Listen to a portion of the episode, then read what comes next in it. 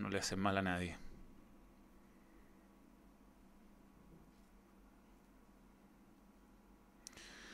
Y estamos en vivo. ¿Qué tal, señores? ¿Cómo les va? Qué gusto acompañarlos. La edición 35 ya de Balón Extra. 35. ¿Cuánto tiempo ha durado esto? Hoy, con un invitado muy especial, un amigo, un compañero de trabajo, primer campeón del mundo en la historia del balón que está con nosotros. Así que, sin, sin más, vamos a presentar al Vichy Borghi. ¿Cómo te va, Vichy? ¿Qué tal? Gracias por estar con nosotros. Tanto tiempo, no hablamos nunca. No, nunca, no, no estamos hablando suficiente. Pero igual es... ¿Cómo estás? ¿Todo bien? Bien, bien. Igual es, el programa que hacemos es como, somos tantos que tampoco hablamos mucho. O sea, no... Es verdad, es verdad. Y, a, sí. y a veces con esta cuestión es que, ya eh, tarda el sonido y demás, eh, se hace un poco más complejo. Así que vamos a ver si podemos charlar un poco más fluido. Sí, acá sin duda, acá se puede, acá se puede. Eh, mano a mano es, lo mejor. Bueno, lo primero, mucha gente mandándote salud, Vichy. Eh, Nino Vidal, Humberto Espinosa, Rodrigo Millán. lo primero es preguntarte cómo has estado, cómo se ha tomado tu familia la cuarentena. Ayer, bueno, algo contabas que pudiste ver a tu hija después de varios días y, te ha tocado difícil porque estás con tu suegra ahí en la casa y hay que tener especial cuidado con la gente mayor. Sí, Manuel, lo que pasa es que es una... Vos sabés que todos los días van saliendo nuevas directrices con, lo que tenemos que hacer, ¿no? Que ahora dicen que podemos salir un poquito más, pero de todas maneras hay algunas precauciones. Sí, nosotros pudimos eh, juntar a la familia, mi suegra vino el lunes anterior a que se suspendiese ya la entrada al país, y tomamos la decisión de, que ella fuese a Algarrobo y hacer una cuarentena voluntaria, pero después con algunas quejas de vecinos, eh, de, aquellos que decían que no se podía estar en la segunda vivienda, ya se vino para Santiago. Mm. Y ahí con dificultades, porque yo seguía trabajando, yo seguía, bueno, seguíamos trabajando yendo al canal, así que hubo una, una cuarentena también aquí en mi casa, eh, donde mi hijo y yo estábamos en la parte de arriba de la casa y ellos abajo, y con todas las precauciones que, tenemos que tener del caso. Y el domingo vino mi hija, sí, después de casi un mes que no la veíamos, eh, y también con algunas precauciones, no, nos acercamos demasiado. Este, y bueno, pudimos pasar un, fin de un domingo juntos, muy agradable, y a partir del lunes otra vez a la rutina de, lo que significa el encierro. ¿Qué es lo que más has echado de menos en, todo, en toda esta etapa? Peluquero. yo también, yo tengo la cagada. La cagada, la cagada. Soy un troll. Eh, el peluquero. Eh, no, ¿sabes qué? Yo creo que eh, esta cuarentena nos va a venir bien en muchos, muchos aspectos, pero yo lo que extraño es la libertad, la libertad de poder salir a, a la esquina, la libertad de poder ir a, tomar un café, de salir a trabajar, de poder ir a comprar, de poder ir a caminar. Esa, esa libertad que uno echa de menos en forma increíble. ¿no? Yo, yo siempre eh, digo que he tenido la, dura experiencia de entrar a algunas cárceles a ver cómo, a, charlas o a compartir con los, con los internos. Y siempre dije a mi hijo que había que hacer todo lo posible para no ingresar en un lugar así, porque es tremendo. Y hoy, sin estar en esas condiciones de, hacinamiento que están ellos, entiendo que perder la libertad es lo peor que te puede pasar, ¿no? Así que eso es lo que he hecho mucho de menos. Sí, eh, es terrible, ¿eh? es terrible esta, esta sensación y no poder hacer las cosas que, a uno le gustan. Eh, Vichy, no, tenemos un nuevo miembro que se suma al canal, Iván Esteban Cepeda Culca. ¿Quién es? Se, se suman, apoyan. Son dos luquitas 500 que nos dan y nos ayudan a mantenernos ahí funcionando, haciendo vídeos, así que siempre le agradezco. Y Alfonso Novoa, Alonso, perdón, eh, pone un super chat y pregunta, ¿Pagani es el periodista que más te criticó el 86? Horacio Pagani. Uh, uh, no lo sé. ¿Sabes por qué, Manuel? Porque en aquel momento no, no, estaba la posibilidad de que nosotros leyéramos todos los días los diarios y si se, refiere al Mundial, eh, no leímos nada. O sea, nos llegaba un diario Clarín eh, cinco días después de, que había salido y para nosotros era una maravilla. No lo sé. Horacio lo conozco de toda la vida, me conoce de muy chiquito y no creo que haya sido el que más me, ha criticado. No, no. Eh, incluso cuando me toca hablar con él, lo, hace con mucho respeto, mucho cariño, desde muchos años. Sí, bueno, es una pregunta que hace la gente. Eh, y bueno, esta entrevista, Vichy, no, no sé si has tenido la oportunidad de saber algo, me, gusta preguntar sobre los inicios de las carreras. Yo he escuchado un montón de historias tuyas, pero siempre me ha llamado la atención que, eres una persona que no se olvida de sus orígenes y que siempre es muy agradecido de, de todo, lo que, de todo lo que ha vivido. Yo eh, tuve la suerte de, tener una familia como A, de vivir en, a lo mejor en un montón de realidades que, que no sé, porque después cuando uno es grande se da cuenta de todo lo que cuestan, pero a ti te tocó duro, te tocó eh, vivir en, lugares con, con, pocas comodidades cuando chico y, siempre, has, eh, siempre lo has destacado, pero también nunca te has olvidado de tus amigos. No, a ver, Manuel, es, es, extraño porque uno tiene la, suerte o no de, nacer con algunas condiciones económicas o no, pero cuando uno está, cuando uno viene de lugares humildes, el, problema es que está acostumbrado y el problema es que no puede comparar. ¿Con qué te vas a comparar? Es, tu realidad y lo que tenés que, lo que tenés que vivir. Después, claro, cuando uno va creciendo y ve algunas otras situaciones de vida, este, va diciendo, pucha, me, gustaría tener esto, me gustaría tener aquello otro. Eh, pero bueno, el, el, hecho de no olvidarse es que a mí me han criado así. Mi abuela siempre me dijo que el día que me olvide de dónde vengo no voy a saber para dónde voy a ir. Y es una, una realidad que me ha demostrado la vida. O sea, yo mis orígenes lo tengo muy claro y muy presente. Y, y mucha gente me dice si, si, fui feliz, muy feliz, eh, muy, muy feliz.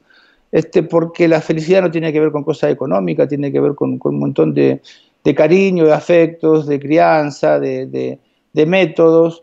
Y, bueno, me ha costado salir, me ha costado mucho salir, desde muy chico he tenido que trabajar ante la pérdida de mi viejo, este, eh, y bueno, en otros, en otros momentos también me faltó para comer. Pero yo no, si, me diesen la posibilidad de elegir otra vez esa infancia que tuve, yo, yo eh, diría que no fue la mejor infancia, pero por carencias económicas, pero en cuanto a, vida, a estilo, a forma, fue extraordinaria. Hice, hice muchísimas cosas que me, han, que me han gustado. Así que sí, siempre tengo presente y ojalá no lo olvide, ¿no? Porque, porque para mí es el, el, el, horizonte, el norte que tengo que seguir siempre en la vida. Oye, Vichy, ¿y cuándo te diste cuenta que eras muy bueno para el fútbol? Eh, naturalmente me imagino que se jugaba en el, en el barrio y que era eh, la entretención, una pelota era todo lo que se necesitaba, pero cuando eh, tú o alguien que te veía dijeron, este weón es extraordinario. Mira, yo tengo, yo, bueno, vos conocés Buenos Aires perfectamente, seguramente cuando vos conociste Buenos Aires ya existía la, autopista Gaona, que es una, norte-sur, como sería en Chile, que comunica Buenos Aires con el oeste. Eh, eh, todo aquel chileno que, que viene en auto para, para Chile debería haber pasado por ahí. Pero cuando yo era chico no, no, no estaba la autopista, eso eran todos, todo, todo campo.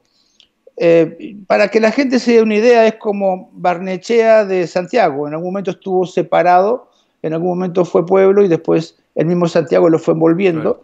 Y acá pasa, pasa lo mismo, más parecido a Win en distancia que, que, a Barnechea para que la gente tenga, tenga idea. Y bueno, ahí jugábamos. Y y mi barrio no era un barrio eh, eh, complicadísimo, pero sí complicado. Entonces mi abuela, que me cuidaba mucho, me protegía, que fue la vieja que me crió, como dije antes, este, venían y decían, eh, doña Pola, ¿no? es mi abuela Pola del apodo, Hipólita, y le decían, ¿por qué no deja salir a Vichy a jugar a la pelota? Y mi abuela decía, no, Vichy no va a salir. Y venían, ¿y por qué no sale Vichy? No, Vichy no va a salir y no va a salir. Entonces, esta vieja dijo, pucha, si, tanto lo vienen a buscar, eh, algo debe tener. Entonces me llevó a un club privado que hay ahí en, el, que el barrio, que ya no existe, que se llama Luz y Fuerza, algo así como Estadio Italiano, Estadio Croata, estadios privados, donde normalmente para jugar hay que, hay que ser socio y pagar. Y me vieron jugar y dijeron, bueno, mire, no hay problema, su, su nieto queda, este, no va a pagar absolutamente nada porque tiene, tiene muchas condiciones, y a partir de ahí empecé mi carrera como jugador en el barrio. Yo tendría nueve años, ¿eh? no, tendría, no tendría más. Y después, eh, bueno, se cortó esa posibilidad de, de, jugar ahí y fuimos con mi hermano mayor, con Osvaldo, fuimos a, a, probar suerte a Deportivo Morón, que es el, club de mi barrio. que está en tercera división, y ahí nos dijeron que no. ¿Que no? no, teníamos posibilidades. No. No, nos, nos, cortaron. Bueno, mi hermano no jugaba bien. Aparte del arquero. este, le dijeron que no y a mí también. Entonces, bueno, la conclusión rápida fue, si no tenemos posibilidad en Deportivo Morón, eh, no podemos jugar a ningún lado. Porque te confieso que en mi barrio había muchos jugadores buenos. Entonces, bueno, ahí seguí jugando en el barrio hasta que aparece un equipo de Argentino Junior que eh, daba vueltas por toda la provincia buscando jugadores y me ven jugar y ahí me, llevan y ahí comienzo ya a los, a los 10, 10 años y medio en Argentina Junior. 10 años y medio, qué chico. ¿Y eso significaba viajar de, de Morón o de... Sí. ¿Tu de Morón o en Castelar? No, yo nací en Morón. Ah, después es el barrio al lado. Claro. En realidad mi barrio se llama Alto Castelar, pero no digo Alto Castelar porque mi, mi, mi mujer me, me molesta, que se quede Alto Castelar si es un barrio de mierda.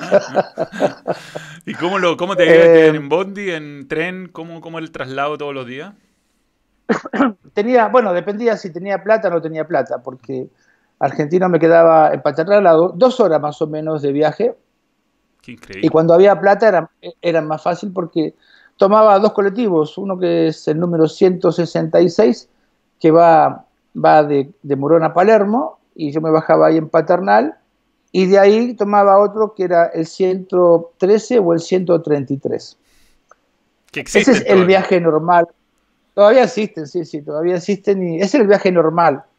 Eh, el día que no había Lucas, que era la mayoría de la semana, tenía que caminar unas 15 cuadras hasta la estación de, Morón. Ahí tomar el tren, evidentemente, sin pagar eh, y corriendo de, que no me agarra. Nosotros decimos chancho a los guardias, ¿no? Eh, los chanchos. que no me agarrasen, o que no nos agarrasen, porque éramos muchos los que íbamos eh, y, después sí, ahí en, Flores el 113, ese lo teníamos que pagar. Y a la vuelta era más fácil, Manuel, porque a la vuelta éramos un montón de chicos que íbamos para el oeste de Buenos Aires. Entonces sumábamos, subíamos al colectivo y, decía, paga el de atrás, paga el de atrás, paga el de atrás. Cada uno que subía decía, paga el de atrás. Y subíamos 10 y pagaban 4. Que los colectiveros también, los micreros, se daban cuenta de que éramos jugadores del club y que éramos todos de origen humilde, entonces se hacían los giles en, una forma de ayudarte, ¿no? A, que vos pudieses viajar. Qué buena, qué buena. Bueno, y ahí conociste una generación impresionante de, jugadores con quienes compartiste que, llegaron a ser eh, no solo exitosos, sino campeones del mundo. Bueno, lo que pasa es que yo llego a esa edad y yo tengo poco trabajo de inferiores porque yo juego novena, octava, eh, allá son, eh, a ver, para que la gente entienda, acá en Chile son la sub 12, la sub 13, y de la sub 13 yo paso a la sub 17. Entonces, ese periodo de entrenamiento ya lo empiezo a hacer con gente mayor. Con la clase 62, que ahí está, de los conocidos, los que puedan conocer acá, estaba Checho Batista, que después hicimos una carrera junto eh, muy larga, y estaba Caruso, con Caruso Lombardi, el entrenador.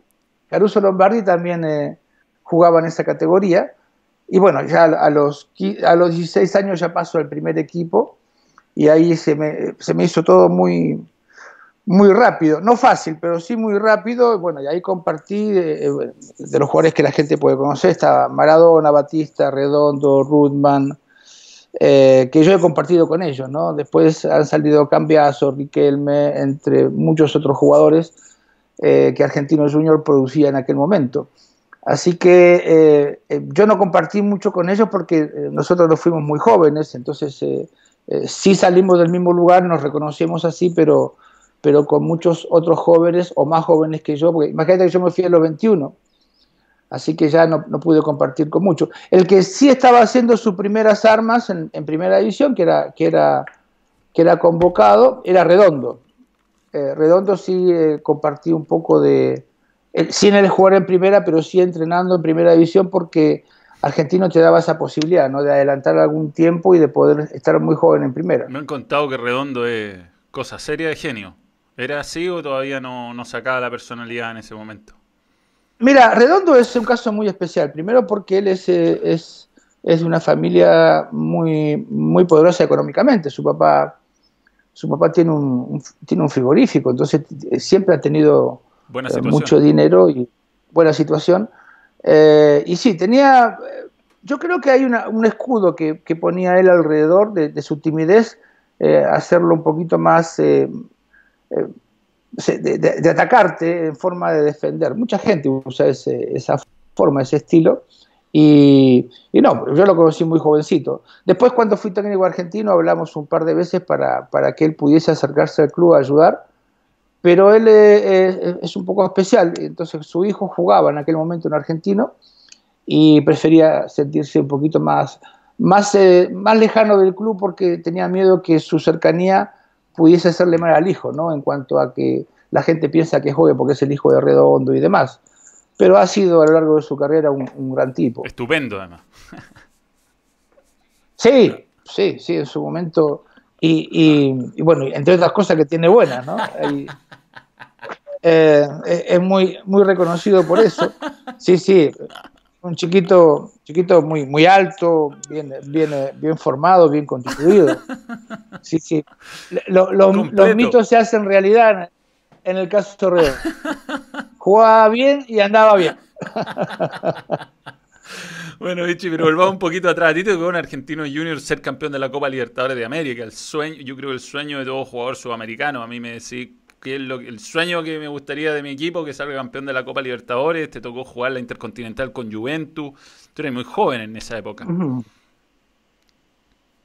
Sí, lo de argentinos en, en, aquella época, Manuel, fue extraordinario porque cuando yo empiezo a jugar el año 81, con 17 años, eh, nosotros peleábamos descenso, no, era nuestro, eh, nuestra forma. Eh, el año anterior, Argentino con Maradona había sido su campeón, pero era la primera vez que se acercaba a una posibilidad de campeonato, al menos en los últimos años del club.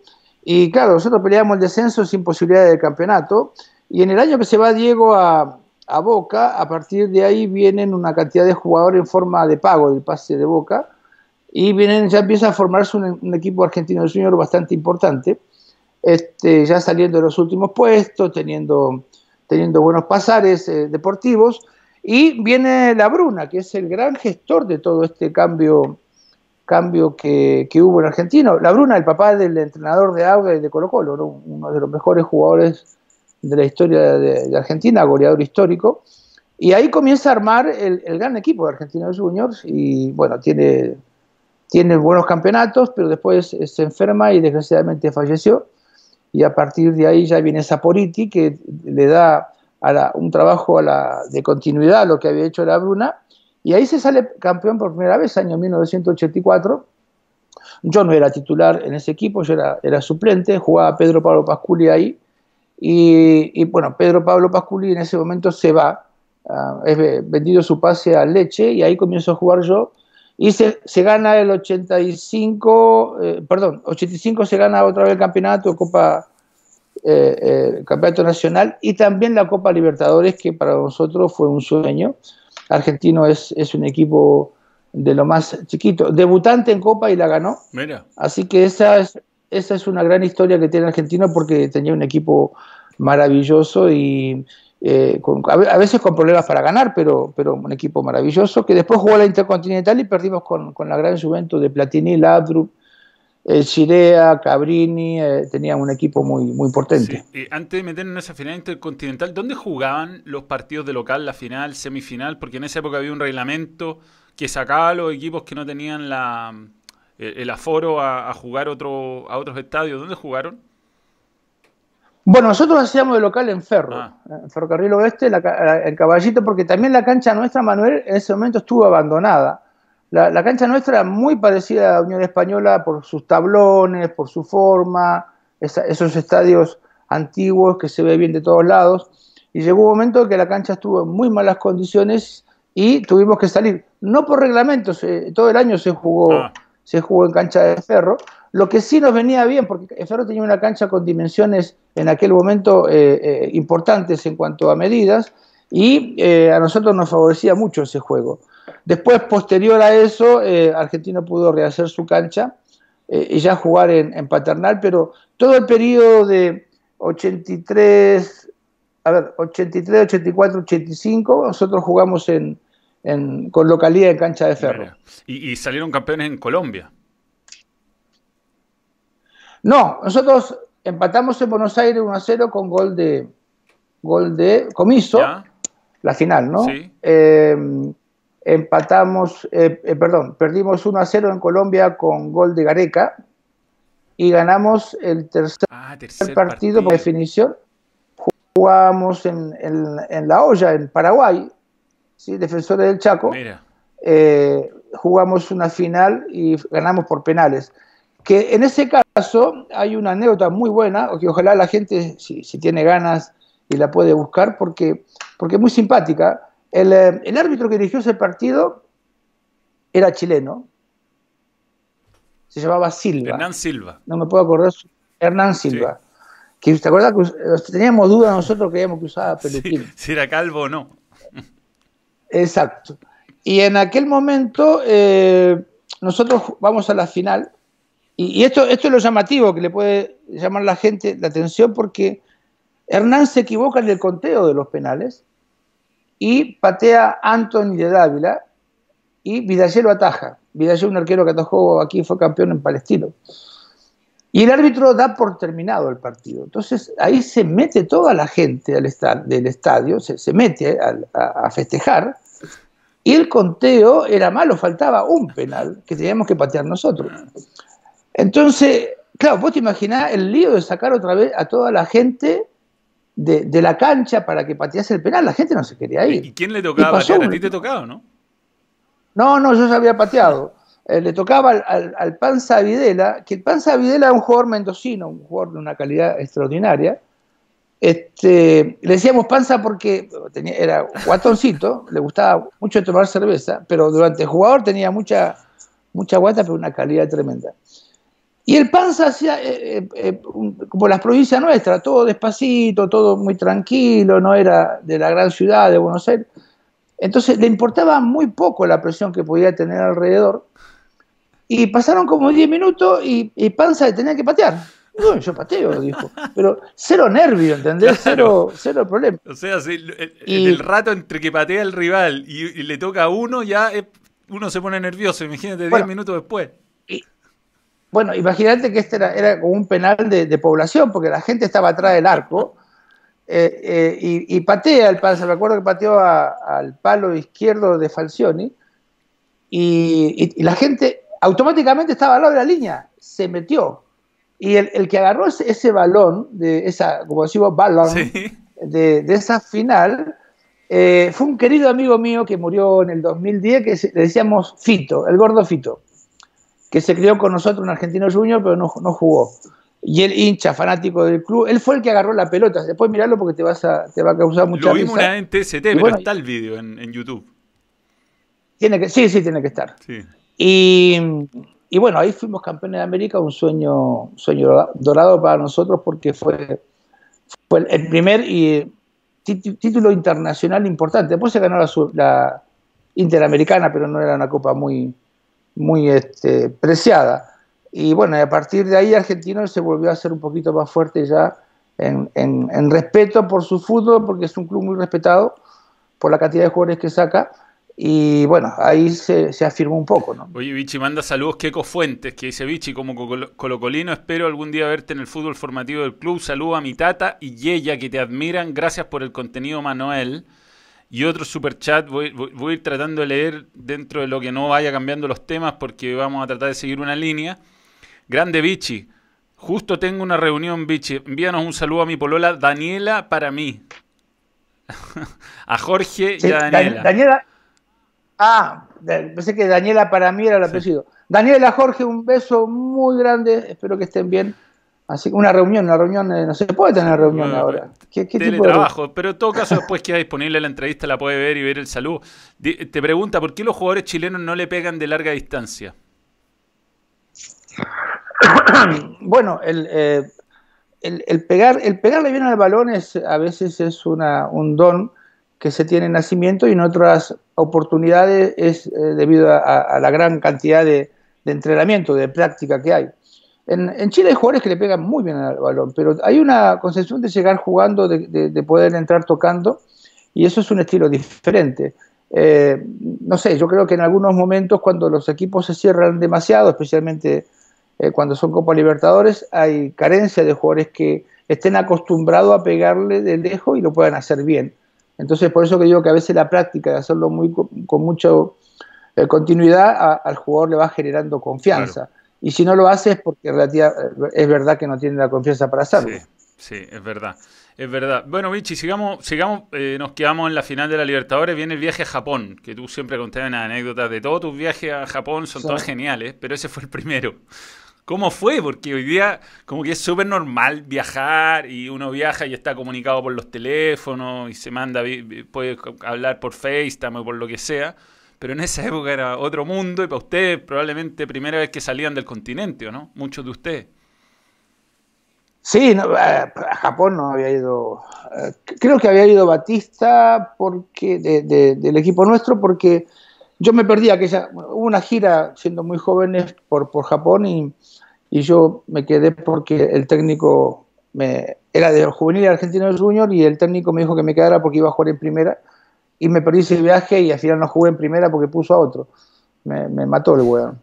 Eh, pero, pero los viajes eran, eran extraordinarios, Manuel, porque nosotros viajábamos, tuvimos que viajar por, por Bari en aquel momento Viajábamos en el avión que después tuvo muchísimos problemas, que era el DC-10 que tenía un problema en, la cola, en el rotor. Imagínate los años que te hablo. Y nosotros teníamos que hacer, no había tantos vuelos directos. Nosotros hicimos eh, Buenos Aires, teníamos que parar en Río porque el avión era, era de Bari, de, Brasil. Este, de, Brasil eh, nos fuimos a Lima, eh, de Lima nos fuimos a, Atlanta, de, de Atlanta a Los Ángeles. Wow. Ya ahí eh, 150 mil horas. Y, después el problema de, cruzar el Atlántico, ¿no? Porque ya de, Los Ángeles te, ibas directamente a, Japón. Un viaje que no, me acuerdo si duró 30 horas, eh, algo así, porque eh, era, fue tremendo, fue larguísimo. Pero eran las formas. como no conocíamos otra forma, no nos quejábamos. Decían, hemos conseguido lo mejor que, había y, no hablemos ni de, ni de primera clase, ni de clase intermedia, hablamos de que íbamos eh, de turista, íbamos todos juntos, todo el equipo de, en turista, pero eh, fue largo, llegando a Japón ya hay la sorpresa de encontrarnos una, un, un, un, mundo diferente, ¿no? En, en, lo que era educación, tecnología, formas, eh, nos llamaba la atención cómo usaban la calle, todos ordenaditos, en diagonales, cosa que estamos implementando hoy aquí, ¿no? Ahí en Providencia, viste que te pusieron las diagonales. Y nos, que nos reíamos, nos reíamos porque nosotros nos veíamos en todos lados, porque éramos bastante más altos que el promedio del, japonés. Así que eh, sí, una cultura maravillosa. En aquel momento eh, fue, fue muy bueno. Y yo te cuento esto porque en mi barrio había una tintorería eh, nosotros, en forma muy especial, a los japoneses se le dice manchita en Argentina. ¿Sabías no, eso? No, idea, no, no lo había escuchado. Bueno, Nakazone me explicó por qué Nakazone es un, jefe nuestro en, el canal. Digo, ¿por qué, Sergio? Todos los japoneses tenían tintorería, planchaban ropa, lavaban ropa. Dice, claro, dice, cuando los japoneses venían a Argentina, y se encontraban con una cultura diferente. Y había un compatriota que tenía que tenía tintorería y le iba bien, decían, ¿para qué vamos a intentar con otra hueá? Pongamos otra tintorería. Entonces, eh, todos, los, claro, todos los japoneses tenían tintorería. Y eh, mi señora, Mariana, eh, era compañera de colegio de una familia que tenía tintorería, no me acuerdo yo, ni, ni Saco, ni Sato el apellido, no sé, y viene el, japonés, eh, que en realidad eran argentinos, ¿no? Claro. Eh, eran japoneses, sido de Argentina. Y me dice, Vichy, dice, ¿vas a Japón? Y digo, sí, sí me voy. Dice, no, ¿me haces un favor? ¿No le puedes llevar una encomienda a mi sobrino que está allá? Digo, por supuesto. Claro, yo le llevo la encomienda, ¿no? El, problema es que me, me, da un número de teléfono de Japón y yo llamaba.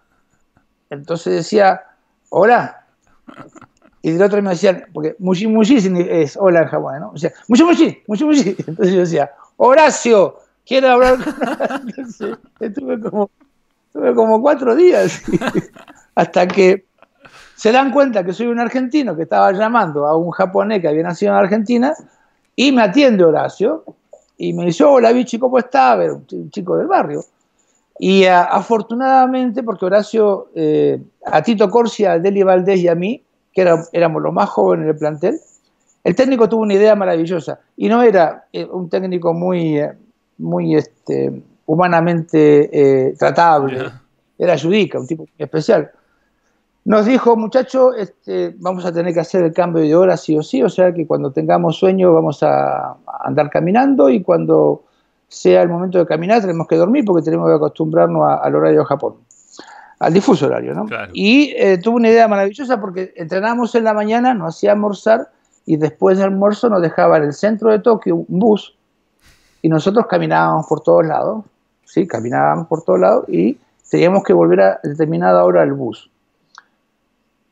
La recomendación era no más de 10 cuadras porque te perdés en Japón y no, sí, no, hay carteles, es bien distinto. No, es como los rusos, todo eso. Y este chico, este chico Horacio, este chico Horacio que era argentino, este, yo le dije, mira, nosotros queremos conocer otras cosas con, con, con Corsi, con Deli Valdés, eh, y, nos llevó en metro, nos llevó a lugares maravillosos. Así que esos 10 días nosotros, yo la pasé extraordinariamente bien y aparte jugábamos un partido muy especial. Así es, así es, que fue... Ah, este, déjame, déjame contarte esta porque es cómico. Yo me traje un equipo de música. Ya. Había estado, puedo decir marca, Sí, dale estaba el edificio de Sony, que tenía como 10 pisos en el centro de Tokio. Uy, se, congeló. A ver si retomamos la comunicación. Ya, leo los superchats, ¿eh? pero hay un montón de superchats, pero no quiero. Se, no, se nos cortó la, comunicación con el Vichy justo. Vamos a ver si podemos retomarla. A ver. Justo en el mejor momento. A ver, Vichy, ¿está ahí? Vamos a intentarlo de nuevo. Las cosas que pasan con Internet.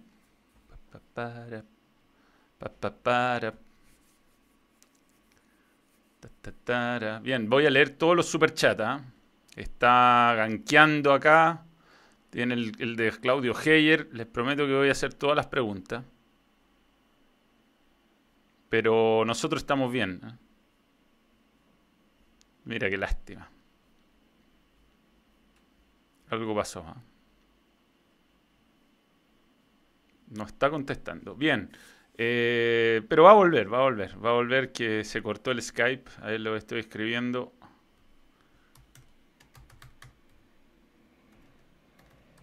Tu Skype.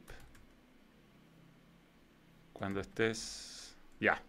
Bueno, señores, ha estado muy entretenido. Acá hay mensajes cancelados, ahí siendo colocolino, muchísimo que agradecer al Vichy y Dios. Ya le voy a preguntar qué futbolista chileno que no tiene el resto de los sudamericanos. Que tiene? Un gran saludo, gracias Claudio Heyer, ganqueando, ahí está pidiendo que vuelva Colo Colo, es un tema al que vamos a llegar. Vamos a ver si podemos retomar la comunicación. Claudio no está online, ¿eh? no está online. Algo se cortó allá. Yo creo que se le cortó o el celular o algo. Pero ya va a volver, va a volver, está entretenido. Bien. Ah. Ahora ahí me está escribiendo, me está escribiendo el bichi. Se cortó tu Skype, le puse. Oye, se han pasado a ¿ah? los comentarios, está buenísimo, está muy entretenido, estoy disponible ahora, bien. Ahora va, ahora va, ahí está. Algo pasó ahí, pero vamos a volver. Siempre pasa algo, siempre pasa. Pero por suerte acá hoy no hemos tenido ni un drop frame.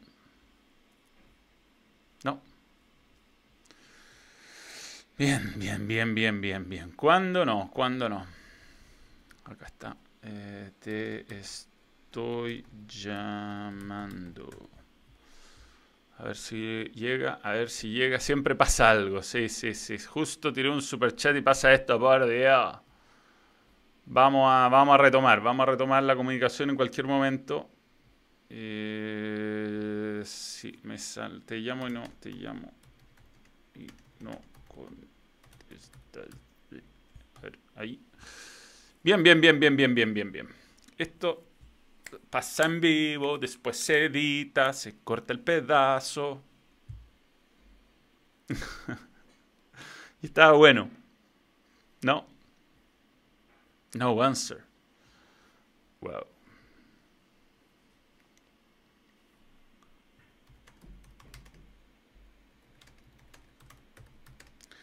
Bien, señores, esto, como les digo, después se corta. Voy a leer algunos comentarios mientras. Grande Vichy, siempre pasa algo, Matías. Gracias, Manuel, por tanto. Perdón por tan poco. Aunque se caiga internet, da igual. Eres un grande y el Vichy una leyenda. Improvisa, Manuel. Estaba agarrando vuelo el Vichy. Sí, estaba muy bueno. Estaba muy entretenido. La verdad es que es siempre un agrado. Este tipo de cosas las hemos conversado muchas veces fuera del aire. Y como somos un programa de mucha gente Em, hay veces que uno no puede darle solamente el pase al bicho, pero yo la verdad como conductor, muy entre nosotros, le daría mucho más el pase a él para que cuente este tipo de historia. Ya, vendrá, ya vendrá. No, pero yo creo que él está con algún problema. Mm, puede ser tu internet.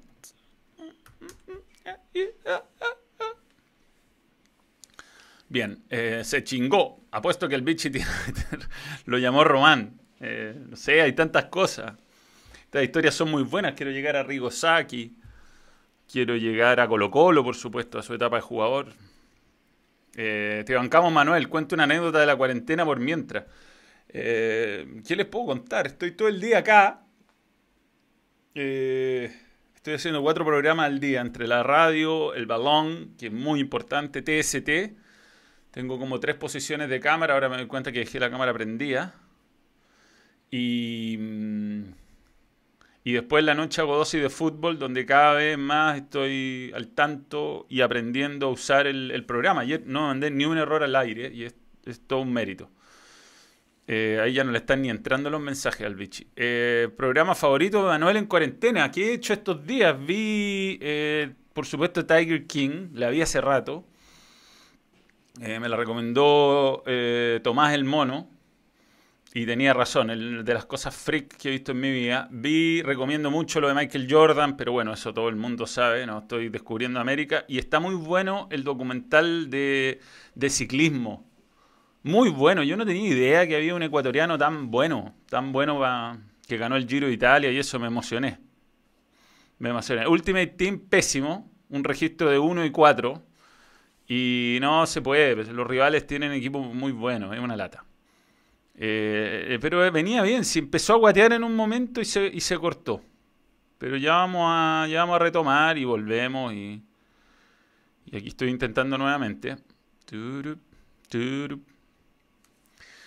Eh, Manuel, ese es re bueno. Clubes Pro, no sé, no, no me está. Vi de English Game, lo vi, lo vi cuando salió. Esa fue de las primeras recomendaciones. El look para salir a comprar ya viene en un match 3, ¿ah? tengan, tengan atención. Tengo que salir a comprar luego. Eh, cuéntate un chiste. Mi hija se enoja, claro que se enoja. Me reta todo el rato. Le doy vergüenza. El Nico Perich estuvo ayer en dosis de fútbol, lo pueden ver en el canal del CDF. Y mm, estuvo divertido. No, al bichi no le está ni entrando el mensaje, puede ser haber cortado internet. Pero vamos a esperar un ratito más. Me gustaría ser DT, me hubiera gustado quizá en su momento, pero ya a esta altura de la vida, ya soy conductor de televisión, de rietes menores, eh, youtuber de rietes... Sí, ahí está, ya ahí volvió, vamos. Pero puedo contestar toda clase de preguntas. Un día voy a hacerme una autoentrevista con Ron Manoldi. Ahí va, ahí va. He tenido que rellenar. Ya vuelve, a ver si contesta. ¿Cuándo sale una nueva interpretación de People Are Strange? Ahí está, ahí vuelve. Y ha vuelto.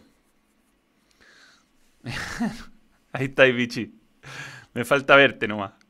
Pero ya, ya estamos, ya estamos, ya estamos conectados nuevamente. Uh, se cortó. Uh. Nos ilusionamos. Ron Manoldi. no, no te gusta Ron Manoldi. Tengo idea. Tengo idea de Ron Manoldi. Sí, lo que pasa es que podría hacer algún tipo de llamada distinta. Estoy llamando, estoy llamando, estoy llamando.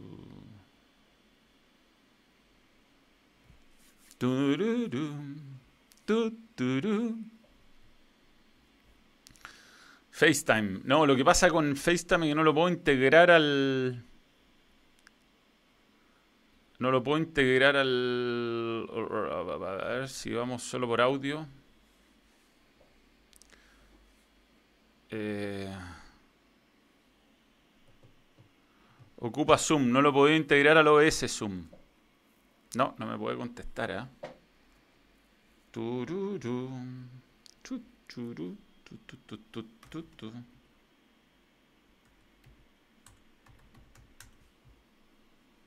A ver.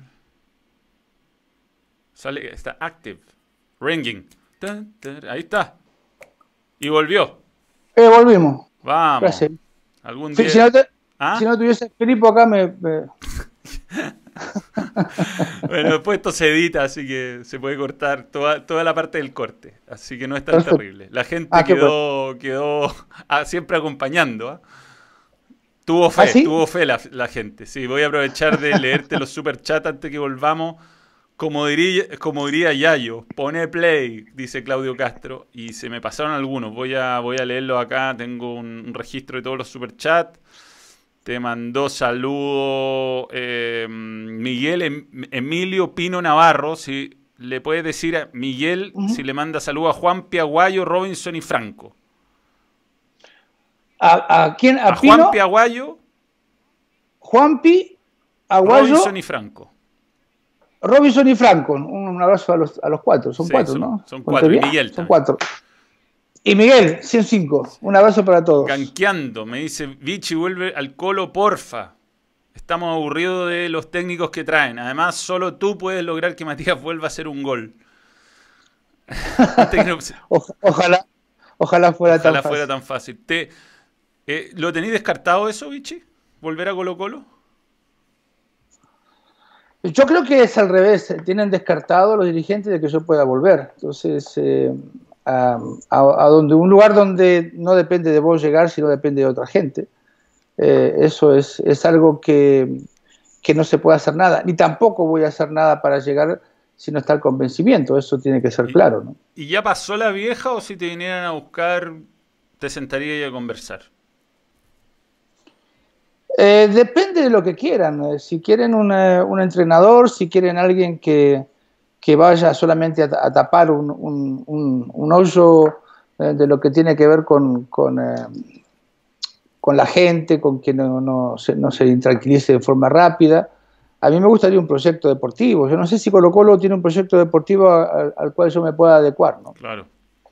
Sí, a mí me da la sensación que, o sea, estando ahí, conociéndote, que quizás si, si te hubieran ido a buscar inmediatamente, quizás lo habríais pensado más, ¿o no?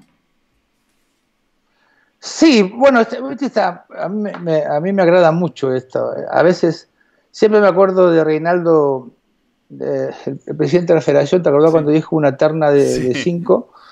Este, eh, Sánchez, eh, que le debemos mucho porque fue el que, el que incorporó el canal del fútbol a, Fue el de la idea. a la Fed, fue el de la idea.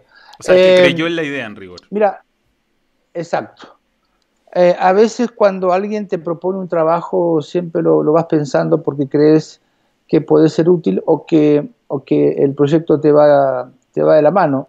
En, en algunos casos, eh, cuando yo veo que llaman a cinco entrenadores o eligen cinco entrenadores diferentes con, con diferentes características, diferentes edades, diferentes estilos y, y también diferentes eh, eh, proyectos que pueden tener en el fútbol, uno se va descartando porque dice yo no me parezco a él ni él se parece a mí, así que yo no tengo mucho que ver con la idea matriz que tiene el club en cuanto a llevar un entrenador. Y después que no tuve ningún contacto, entonces cuando no tenés ningún contacto, eh, decís, bueno, no, no, tengo, no tengo ninguna chance, porque de pronto hablamos con Lazarte, que es un tipo que respeto mucho, y te dicen, bueno, yo recibí un mail hace un tiempo, y vos decís, bueno, hay algún tipo de acercamiento. En el caso mío, ninguno, entonces por eso es que estoy al margen de lo que puede haber en, el, proyecto de Colo Colo. Sí, Vichy, voy a leer uno último superchat que tenía que es muy importante, que lo tiró Heriberto Moya, que además es... O a ver, Claudio Heyer, que es miembro, dice, siendo colocolino, muchísimo que agradecer al Vichy, por Dios. Pregunta, ¿qué tiene el futbolista chileno que no tiene el resto de los sudamericanos? Un gran saludo, Manuel, y gracias por tanta entrevista de lujo. Es una buena pregunta. No, puedo hablar del, sí, no puedo hablar del general, ¿eh? del general de los jugadores, ¿no? Porque eh, eh, la gente joven a veces no tiene mucha idea de lo que pasaba hace, hace 30 años, 35, 40 años. Yo puedo hablar de los últimos 30 años del fútbol, de los enfrentamientos que había entre gente del Atlántico y del Pacífico. Digamos que culturalmente eh, con, la idiosincrasia que tenemos somos diferentes, eh, muy diferentes. Siempre hubo, siempre hubo mucho respeto en la época mía de jugador por el, por el fútbol peruano y por el fútbol chileno. Siempre se jugó bien, siempre había buenos jugadores, eh, siempre tenían un buen pie, como, como dice nuestro compañero Juvenal, pie muy, educado. Lo único, lo único que le faltaba era esa no gana de, ganar porque sí tenían gana, pero sí esa, esa fuerza, esa, esa grinta para, para poder, poder, ganar cosas. Se venía a jugar, se había mucho respeto, pues sabía que en algún momento el equipo o, el chileno bajaba su rendimiento y se le podía ganar. Yo creo que las nuevas generaciones están hechas diferentes, tienen algunas ventajas que antes no había. La primera gran ventaja que tienen es que ya pueden salir de muy joven fuera del país y comparar y competir con otra gente que es más fuerte, quizás es, más rápida, pero que el chileno se, equipara en habilidades. Entonces lo van preparando o se van preparando de muy buena forma a corta edad y eso ya le ha demostrado que pueden competir con cualquiera. Yo no creo que le hayan faltado condiciones, yo creo que les faltaba convencimiento de que lo podían hacer. Claro, estoy, estoy de acuerdo y el roce internacional te da es, muy distinto. Y, bueno, ahí podemos retomar un poquito lo que significó para ti en tu carrera. Japón, el edificio Sony, ahí nos quedamos. Ah, bueno, eh, con este chico Horacio, eh, digo, mira, yo me quiero llevar un mini componente. Pero, a ver, ¿cómo te explico, Manuel? Hoy cuando nosotros decimos un mini componente, es, es, un, es esto, es un, teléfono que, bueno, yo lo tengo grande porque veo poco, pero puedo tener un teléfono más chico. Pero el mini componente de aquel momento era gigante porque era una, cosa eh, rectangular grande y venía el, tocadisco, el que pasaba los discos de vinilo, venía la, doble casetera, eh, venía la radio y venía el ecualizador. Sí, pues era como que tenía varios pisos. Exacto. Entonces yo con este veo un equipo y, y que Increíblemente lo tuvimos muchísimos años. Hace muy pocos años se lo robaron a mi suegro eh, del quincho de su casa. Imagínate lo que No, y se escuchaban increíble. Nada. Eh, no, para, yo, que escuchaba una radio transitoria, para mí era. Aparte era el, el, el, el, A ver, no puedo decir garabato, pero era. Podí, podí, se puede acá. Era el poronga del barrio con ese equipo. Era Ahora, claro, cuando yo, cuando yo lo veo, digo, Horacio, yo quiero este equipo, me lo, me lo voy a llevar.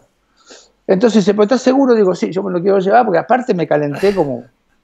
Y, y lo pago y digo, bueno, yo me lo, me lo quiero llevar. Y me dice, te lo mandan, bicho, te lo mandan al hotel. No, digo, Horacio, esto me van a cagar. No, no, yo, yo me lo llevo ahora. No, bichi, no, porque esto, este es un edificio de demostración. Esto está eh, las bodegas están en otro lugar, no, te no hay equipo acá, acá no hay espacio, así que no, no tienen 20 equipos detrás de la puerta que te puedan... Digo, Horacio, estos japoneses me van a cagar. Me decía, no, bichina, te van a cagar.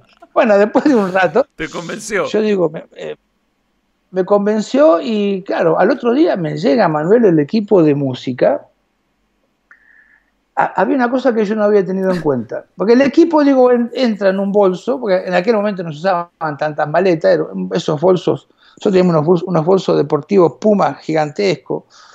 Entonces, este, ahí digo, pongo toda la ropa alrededor y, eso tiene que llegar. Pero cuando veo los parlantes que tenía el, equipo, eran, eran gigantescos, una eran tres veces más grandes que, que el equipo mismo. Y no podía dejarlos para adelante, ¿entendés? Entonces, ¿Vos sabés lo que fue embalar eso? ¿Vos sabés lo que fue traerlo de Japón? Eh, pasar la aduana argentina, eh, eh, afortunadamente existía la coima en aquel momento, no hubo que pagar impuestos. no, no, como equipo nos hicieron un precio general y, y pasamos y no era muy caro. Bueno, dicho todo esto, llego a mi casa desesperado por conectarlo y bueno, acá está la ignorancia ¿no? de uno. Eh, lo armo, me acuerdo, yo vivía con, mi abuela, con mis hermanos y, lo armo para escuchar música, bueno, digo, no saben lo que traje, ustedes no se dan ni idea, bueno, lo que es este equipo. Manuel, lo voy a, lo voy a enchufar y el equipo explotó. Puta, era de 120 voltios. Claro, weón, pero yo no sabía. El morón no sabíamos esa weá. El morón era, era todo 20. Y si te colgabas de la luz también era todo 20. Claro, yo digo, me pongo a llorar, digo, una locura con todo el esfuerzo que hice para traer esto. Y nada, vino un querido amigo mío, César Domingo, y me dice, no, Villero, el problema va atrás, atrás tenía, tenía un... Fusible un fusible, de lo antiguo, de auto, ¿no? Porque eso, te acordás de vidrio, le cambió el fusible, le pusimos un transformador y, funcionó. Y funcionó tantos años que, que, te digo, y, ese equipo también, me tiene una anécdota con ese equipo porque nosotros estábamos en Buenos Aires, mi hijo era muy chiquito, Filipo era muy chiquito, y este equipo estaba en una mesita que entraba justito, justo el equipo. Entonces mi mujer dice, por favor, se tenía a Filipo en, la cochera que yo voy a salir porque era todo mamá, mamá, mamá, mamá. Entonces, nada, me lo llevo a la cochera, digo, Pipo, llévame a hacer unas cosas. Tendría Filipo cuatro años, cinco años, pero ya era grande físicamente, güey. Entonces, estando en la cochera, él siente el, el pipic de la, alarma del auto. Y sale para el living y, dice, mamá, mamá. y me agarra el equipo, Manuel, de caliente que estaba, que sabía la madre, agarra el equipo, lo empuja y lo tiró al piso, güey. Hizo mierda. Claro, con la desgracia de que yo venía atrás y le pegué. Mira, la única vez que le pegué una patada en el poto tan bien pegada al weón, porque me, rompió el equipo, este, me miró y se fue para su habitación, ¿no? Bueno, pero un equipo que duró, habrá durado 25 años mínimo. mínimo. en otras épocas. Gracias a la, gracias a la compra de Horacio. Qué buena.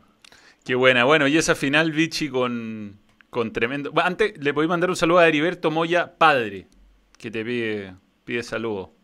Don Heriberto Moya, padre, un abrazo muy grande. Espero que sea, sea indio. Acá somos. Espera. Acá somos indios. este gorro, el jockey es viejísimo, es de la época donde yo jugaba.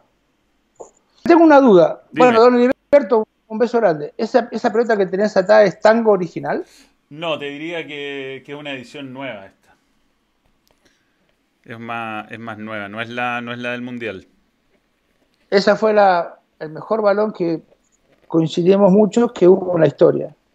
Sí, es, balón maravilloso. Es, una reedición, ¿no? No es la, no es la del Mundial, no, pero es, es, de, es de competencia, está, está bonita esta. Ahí me la, me la pasó a día y y bueno, fue la pelota que te tocó jugar en el. Eh, no, en el Nova, no, se jugó la Azteca. La Azteca, la pelota. La Azteca. Era, era muy parecida con, otro, con, otros dibujos. Eh, en la parte negra tenía todos los símbolos o, dibujos mayas. Era una pelota muy, muy bonita. Era, lo mismo, pero con distintos dibujos, básicamente. No, no, no, lo puedo asegurar, pero sí, muy, muy parecida. Muy, muy parecida. Sí. Bueno, ¿y cómo, ¿Cómo llegaste a la selección? ¿Cómo, cómo empezó esa, ese, ese, manejo con el doctor Vilardo? Que bueno, yo soy admirador. Eh, creo que de lo en Argentina tuve la suerte de, cuando trabajaba allá, él tenía un programa en Radio La Red todos los días, que lo hacía además desde cualquier lado del mundo, y lo escuchaba siempre en la hora que me iba al canal, yo iba escuchando al doctor Vilardo. Bueno, mira, fue muy, muy eh, cómico eh, trabajar con Bilardo al principio porque nosotros teníamos, eh, yo me perdí el mundial de mi categoría, 64, que se hizo, se hizo en Acapulco, en México, dos años antes del mundial. Entonces yo quedé fuera de, tuve la preselección y quedé fuera del último mundial. Y nada, para mí fue una anécdota, quedé fuera. Pero inmediatamente, post-mundial, juvenil, eh, empezaba, Argentina empieza a jugar muy bien y nos convocan a Checho y a mí. Y siempre pongo a Checho como, como compañero porque ninguno de los dos tiene partido en la selección juveniles. No fuimos, fuimos convocados, pero siempre fuimos descartados de la selección. Entonces, cuando llega el momento de, ser llamado, fue llamado, fuimos llamados a la cancha de ferro, y la forma en que soy llamado es muy particular, muy, muy particular porque no existía el email, existía el, FA, decía mucha gente antes, ¿no? El fax eh, te, llama, te llamaban por ese, por ese medio, pero la convocatoria nuestra fue muy simple, también un partido que jugamos, no puedo recordar el, rival, ¿Y sabés quién llegó al vestuario? ¿Quién? El Narigón Bilardo. Llegó él. En llegó el Narigón Bilardo en persona y nos lleva a los dos ahí a un rincón y le dice, bueno, están convocados a la selección. Así, de esta forma, ¿eh? están convocados a la selección, así que era un día sábado, así que mañana a las 8 de la mañana tiene que estar en mi casa porque quiero mostrar algunos ejercicios. Eso fue todo. Yo llegué a mi casa, le digo a mi abuela, eh, me convocaron a la selección nacional, pero ¿qué te van a convocar? ¿Pero cómo sabes? cuento la historia y ah, domingo a la mañana, Bilardo vivía en Juan B. Justo con, con Gavilán, muy cerca de Argentino Junior, y llegamos con Checho los dos. Checho vivía al lado, yo vivía una hora. Entonces entramos, eh, eh, el, Larigón, mucha gente no sabe, su familia eh, tenía una, mueblería, vendía muebles muy lindos en toda la esquina. Entramos al lado de su casa, al lado de ese edificio estaba su casa y, nada, entramos y había una pila de VHS de, los antiguos cassettes que había, ¿no?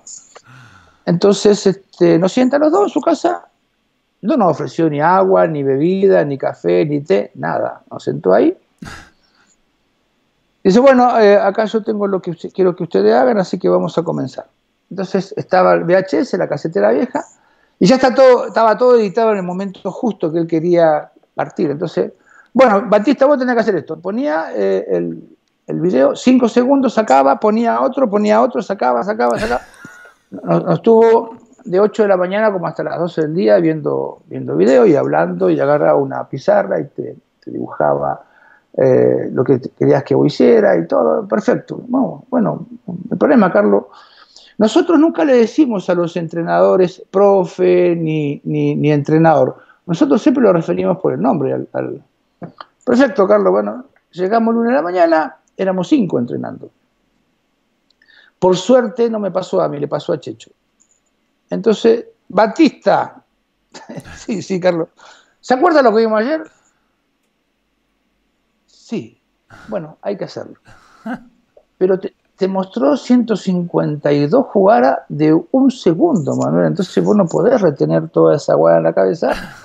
Y así comenzamos. Ahora, ¿qué, suerte tuve? Es que yo, como vi que a él estaba haciendo hacer todo lo que habíamos visto el día anterior, yo digo, me empecé a acordar, digo, a ver la función mía cuál era, yo tenía que hacer esto, tenía que hacer. Bueno, y ahí comenzó ya una cercanía con él que era tremendo, un tipo muy detallista, un tipo muy, muy especial, muy particular. Yo tuve la desgracia de que me agarró, me agarró muy joven. Eh, si me hubiese agarrado más grande, creo que le hubiese dado eh, muchos mejores resultados, ¿no? Pero un adelantado. Yo cuando escucho a entrenadores ahora sobre lo que hay que hacer, sobre táctica, forma, estilo, eh, estrategia, yo digo, Bilardo estaba 30 años adelantado a muchos de lo que están hoy, ¿no? Sí, y y eso, es increíble porque hoy con la tecnología que, existe, quizás qué cosas se le habrían ocurrido. Él estaba muy limitado porque conseguirse un video de, un partido entero de un rival era dificilísimo. No, posible. Ahora te mandan material que, que, vos hiciste cuando yo jugaba. Y digo, ¿de dónde sacaste esto? Porque antes no había posibilidades. Imagínate que Bilardo estaba en una fiesta con, con, algunos jugadores chilenos argentino y, creo que eran alemanes. Entonces le dijo a Ruggeri... fue el, con el matrimonio de, de... Fue matrimonio Maradona, creo. Que estaba careca y habían unos brasileños. Puede ser esa, ¿no? Sí, que le dijo andá parate al lado a ver si es más alto que vos o más, bajo, ¿no? Claro. Que fueran a bailar eh, cerca para eh. distribuir las marcas los corners.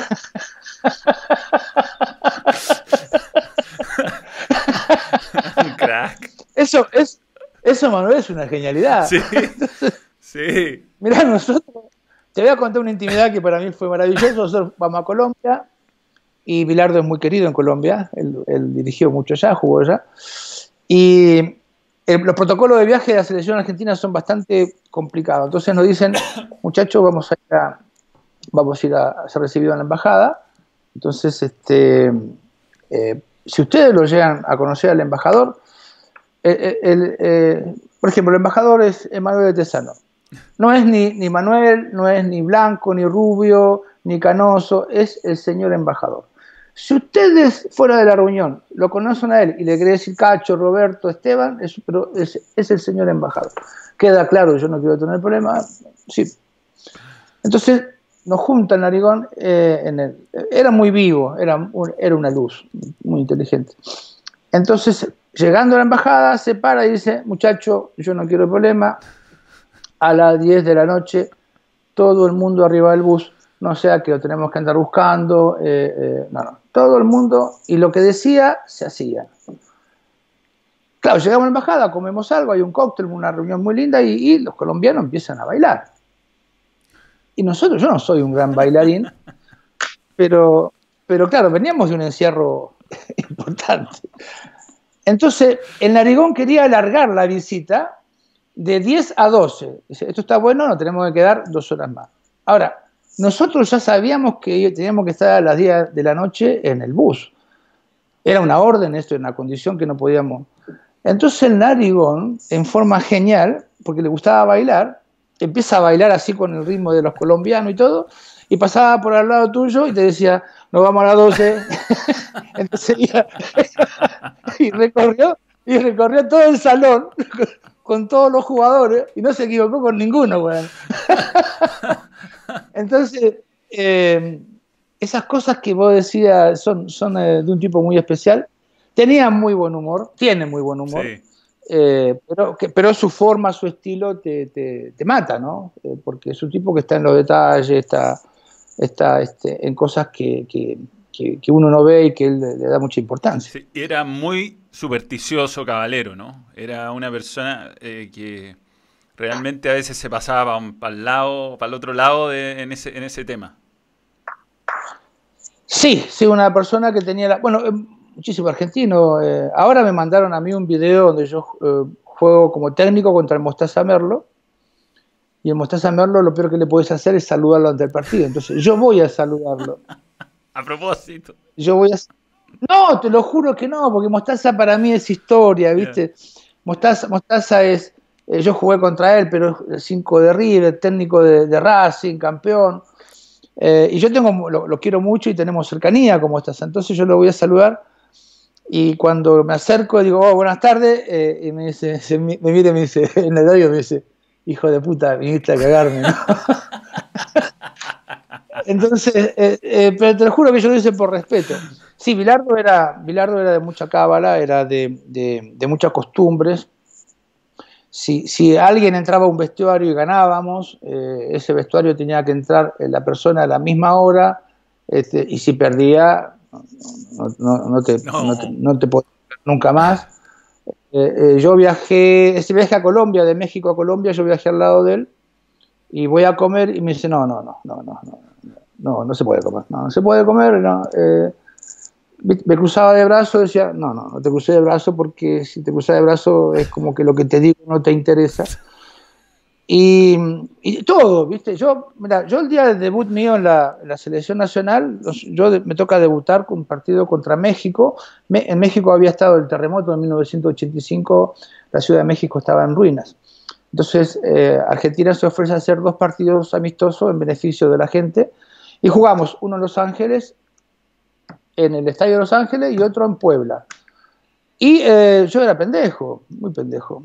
Y Bilardo tenía costumbres que eran, eran locas, pero que yo las, las recuerdo.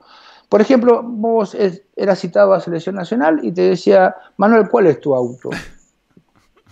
Eh, vos decía, qué sé yo, el, Citroën que está allá. vamos al auto. te llevaba al auto y dice, abrí la maleta. Vos abrías la maleta y, te, decía, no tenés zapatos de fútbol en la maleta. No, no tengo, Carlos. Vos tenés que tener. Porque si, mira, el, utilero se enferma, ¿con qué vas a entrenar? Entonces, claro, antes no teníamos tantos zapatos como tienen claro. Entonces, en ese partido con México, eh, eh, yo me voy a atar el, me voy a atar el cordón del, zapato y el narigón parado a un metro, a un metro. Entonces, cuando estiro el zapato, el, el hilo del cordón hace y se me cortó el cordón. Cuando se corta el cordón, todos los muchachos me miraron como diciendo, cagaste. Entonces me agarró el narigón y me, subió y me bajó, fue tremendo.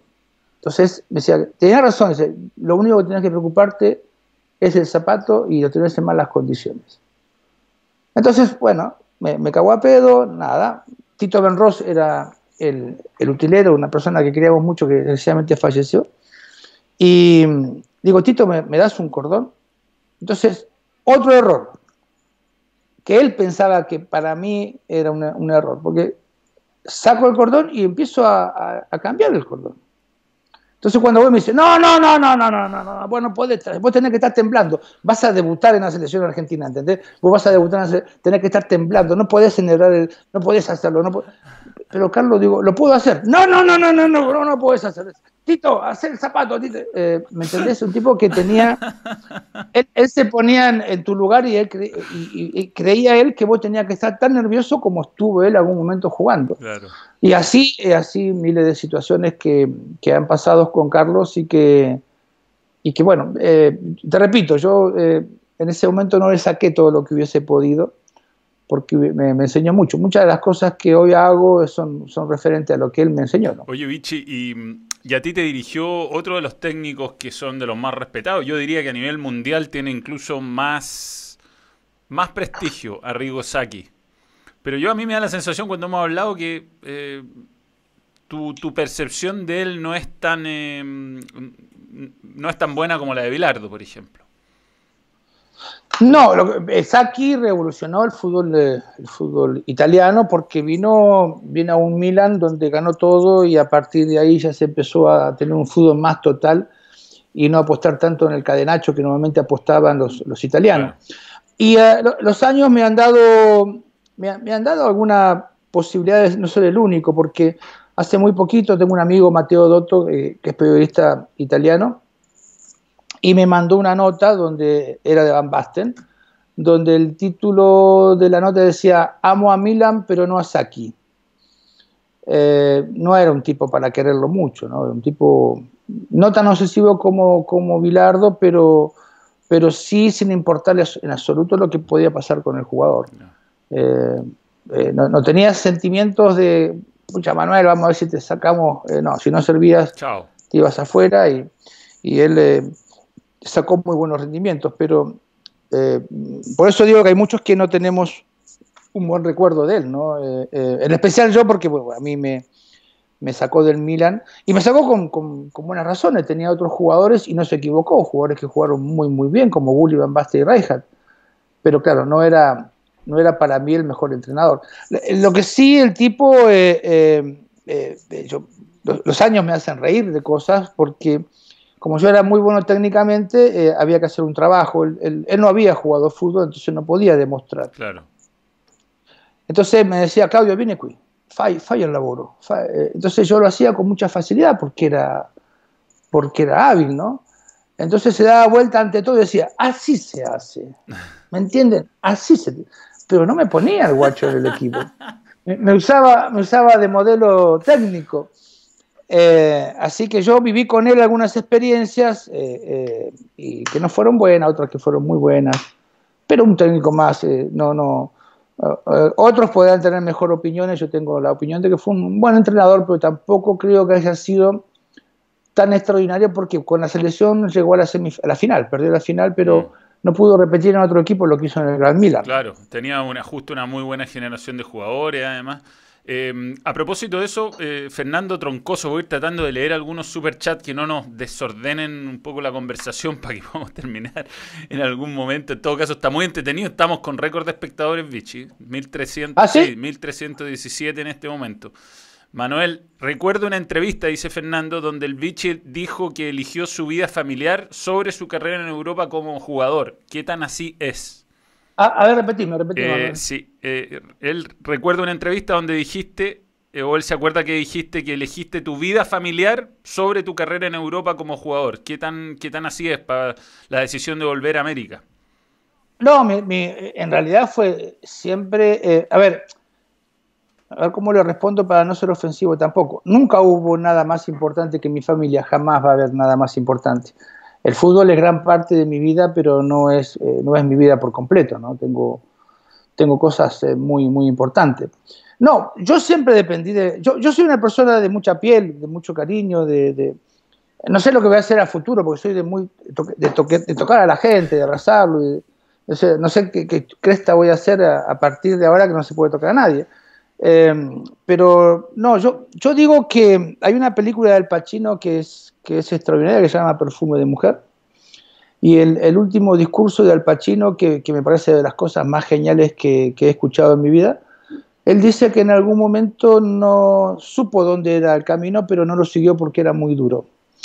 Y comparándome con otros compañeros míos que lucharon por ser los mejores, eh, me di cuenta que perdieron todo lo que estaba a su alrededor, porque el mejor eh, tiene que ser un poco egoísta, tiene que ser un poco solitario, tiene que importarle muy poco las cosas. Eh, tiene que importarle poco el que está al lado, o el que está al frente, o el que está arriba, o el que está abajo. Y no tengo la condición de olvidarme de la gente que me acompaña, de la gente que está, soy, soy otro tipo de, de persona. Yo creo que en algún, y lo digo humildemente, en algún momento de mi vida creo que pude, no, estuve entre los 10 mejores del mundo, pero que la verdad que no, no era muy reconocido. Después, desgraciadamente, no tuve la capacidad para mantener ese nivel de los 18 años a los 21, no lo pude mantener eh, en muchos lugares.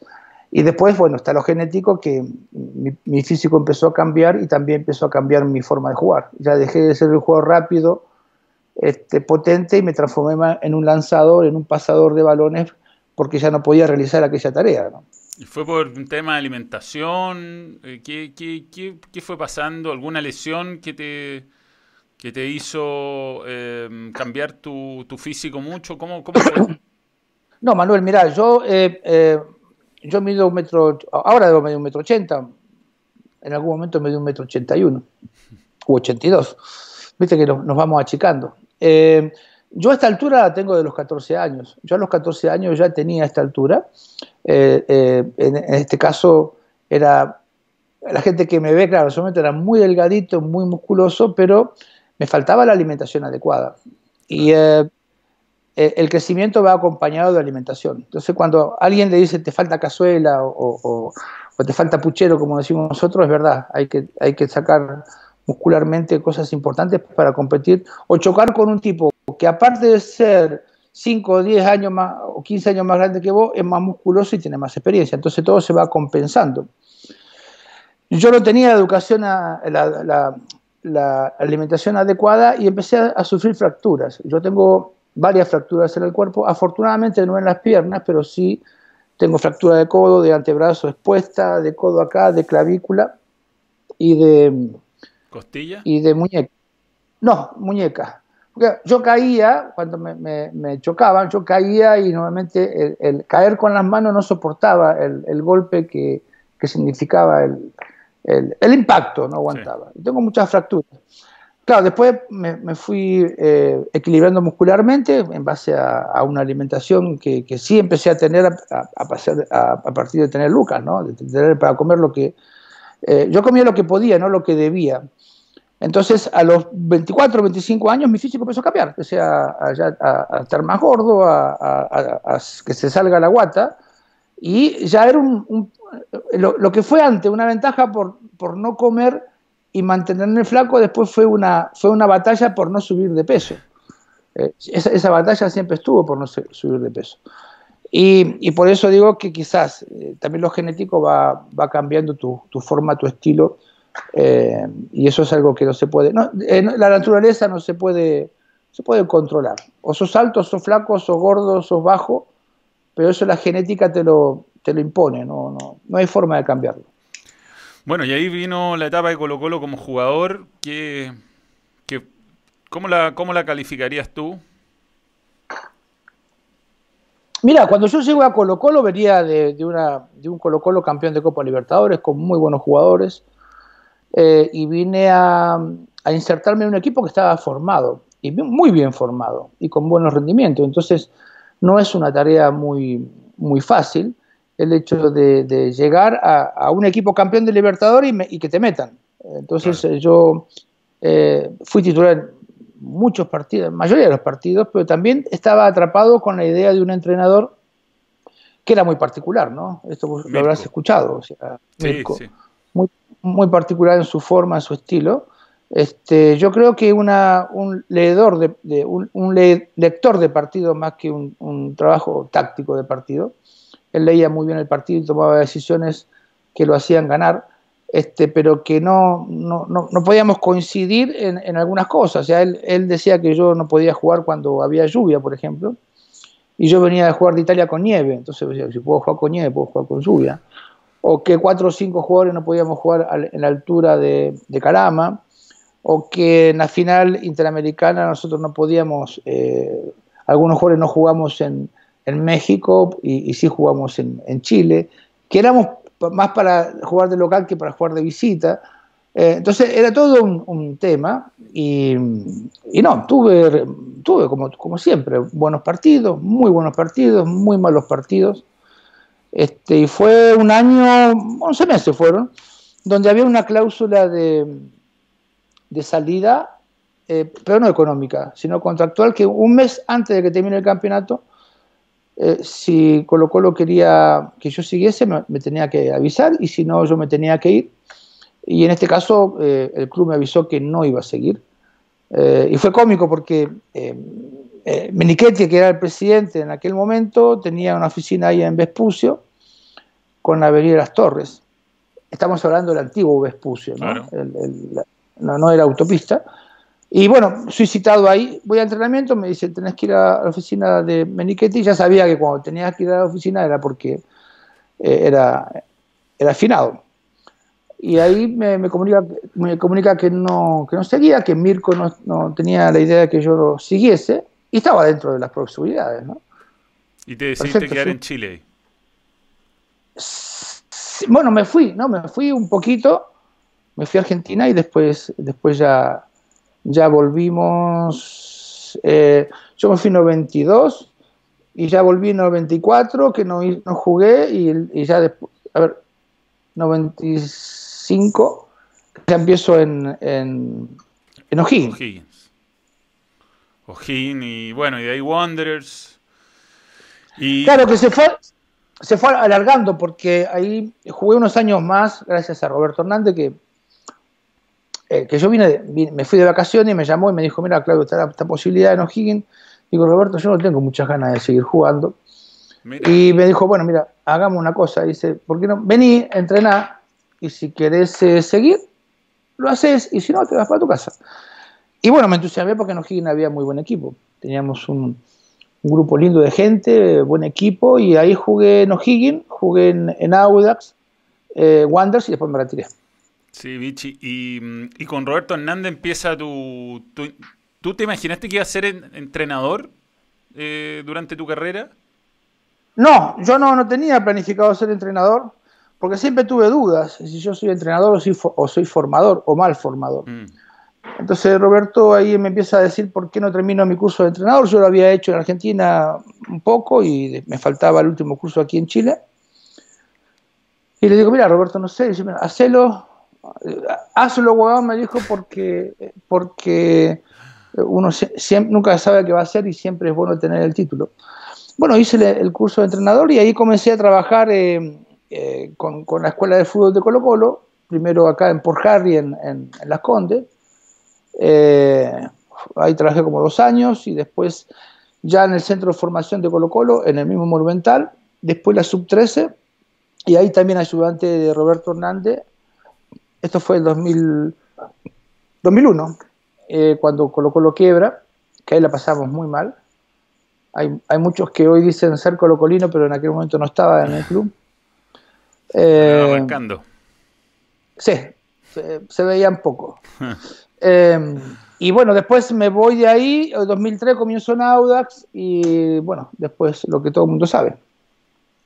Sí, qué, qué, increíble tu, tu, tu, paso por Colo Colo. Yo, de verdad, como periodista, eh, lo disfruté muchísimo. Primero porque era un equipazo que, que se supo reinventar.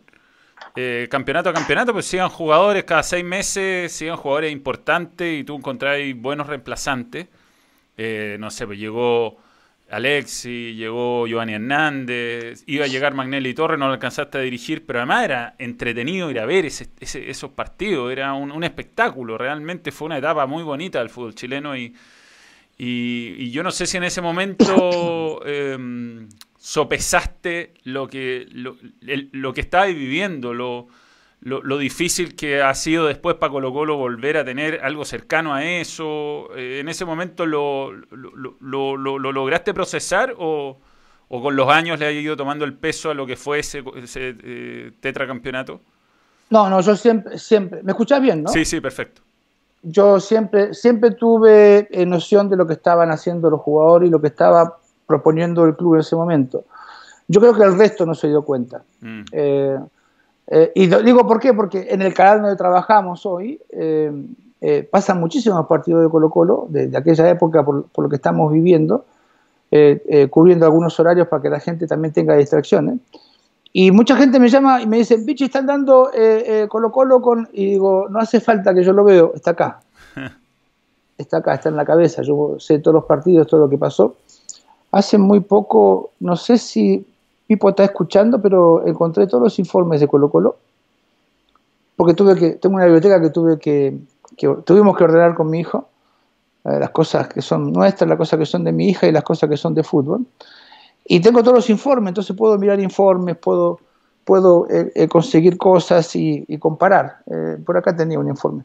Eh, yo me acuerdo perfectamente, Manuel, que mis palabras con Ruiz Tagle fueron después del tetracampeonato yo le dije, eh, eh, Gabriel, esto no es normal, esto hay que valorarlo y mucho. Eh, le habíamos sacado mucha diferencia deportiva a, a, a la U de Chile, deportivas, ¿eh? sí. a la U de Chile y a Católica, muchísima diferencia deportiva, y yo decía, esto hay que mantenerlo. Eh, el problema es que no solo lo mantuvimos, no lo mantuvimos, sino que lo perdimos. Lo perdimos en su momento con eh, lo que hizo la U de San Paulo y que fue extraordinario, y lo, y lo, estamos perdiendo hoy con Católica, que lo está haciendo extraordinario. Claro. Y, y, lo que, lo que los, estos dos trabajos que te nombré antes están haciendo ver a un Colo Colo muy débil, muy volátil, sin, sin principios deportivos, con cambio de entrenadores. Eh, imagínate que desde que me fui yo hasta, hasta hoy pasaron como 14 entrenadores. Y el que más tiempo estuve fui yo, que fue dos años. Entonces decían que yo era muy inestable en el puesto y sin embargo fue el que más me mantuve. Cuando llegamos nosotros a Colo Colo no era, no era ser campeón, era que Colo Colo no volviese atrás en quiebra. Y creo que lo logramos. Eh, Colo, Colo, Colo, Colo, ganó muchísimo dinero. Eh, Colo Colo se, se puso eh, a nivel internacional en bu muy buena forma. Y Colo Colo tuvo estabilidad, bastante estabilidad deportiva. Estabilidad emocional no tiene nunca Colo Colo porque si no ganás tenés que irte. Así que la emoción no tiene que ver mucho con el corazón, ¿no? Sí. Pero pero Colo Colo en ese momento creo que hizo cosas que quizás hoy se valoran más que en aquel momento. Esto es, y me, que me disculpe la, la gente que, que, todavía lo tiene al viejo, pero esto es como cuando tenés a tu viejo que no le das bola, pero cuando lo perdés lo extrañás. Y yo creo que muchos extrañamos ese Colo Colo, el, Colo Colo de, de, atrás pica el indio, de, de vender jugadores, de ser campeones, de dar espectáculos. Uh, y como decían que era fácil, yo digo, pucha, háganlo porque no, no, no, no se pudo hacer en muchos años. Así es, así es. Y, bueno, después de Colo Colo, Vichy vino, vino la selección. Yo ahí no, tuve una pelea en algún momento que se aclaró. Eh, y yo de verdad te, te, digo, o sea, y lo he repetido muchas veces en mi canal, para mí esa Copa América primero fue muy especial personalmente porque Eh, había, eh, se había muerto mi hijo hace poco y, me tocó y hacer ese, ese... Fue un cambio profesional muy importante por, por un montón de cosas, cosas que pasaron ahí, pudimos hacer una entrevista. Y ahora estuve revisando hace poco, te, lo comenté también contigo, eh, ese partido, el famoso partido con Venezuela, que ese es un partido que en serio uno lo ve y dice, este partido no puede ser que Chile haya perdido, no puede ser, no puede ser porque Chile tiene 45 ocasiones de gol, tiene un remate en los palos imposible, a Vidal le anulan un gol legítimo.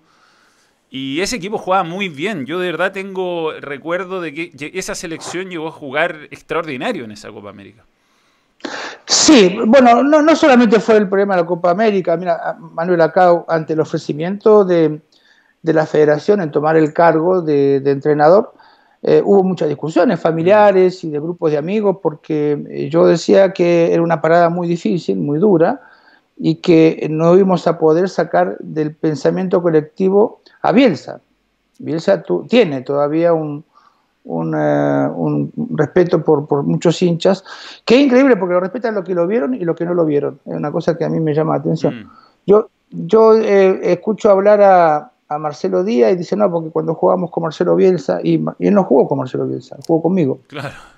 Pero es tan el ejemplo de Bielsa que, que se hace partícipe de, aquel periodo.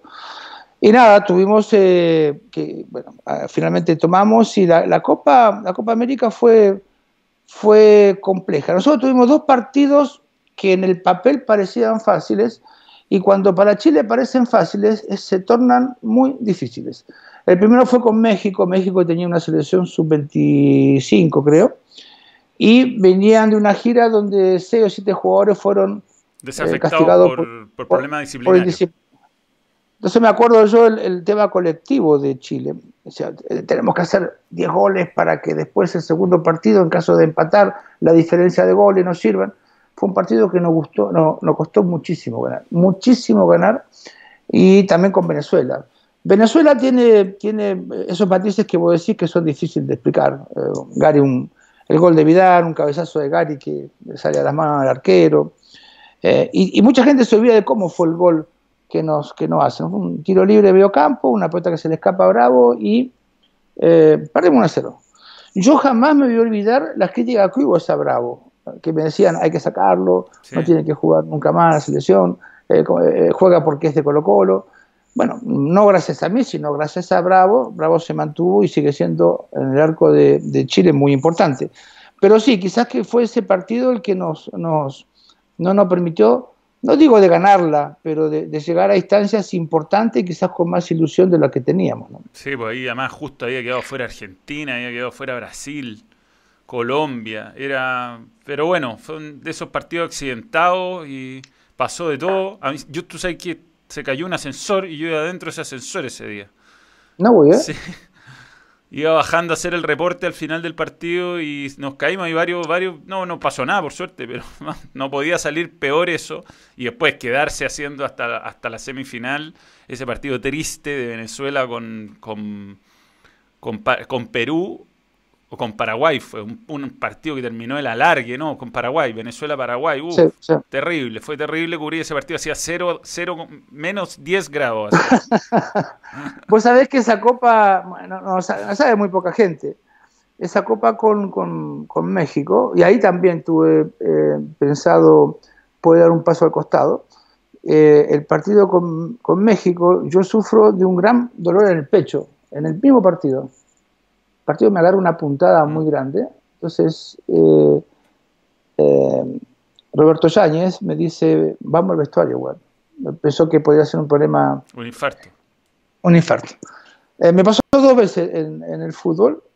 uno en Portomón, un día que Mati hace un gol, ¿te acordás? Casi de medio cancha, que también me pasó lo mismo. Y, quizás decía, bueno, las presiones, las autoexpresiones también que uno se, se, se pone ante resultados son, son complejas. Entonces, eh, eh, aparte del frío que hacía, weón, una cosa... Todo eh, terrible. pero nada, estábamos nosotros resguardados. Así que sí, fue una copa amarga, muy amarga, porque yo, yo, también tenía ilusiones de poder llegar más arriba.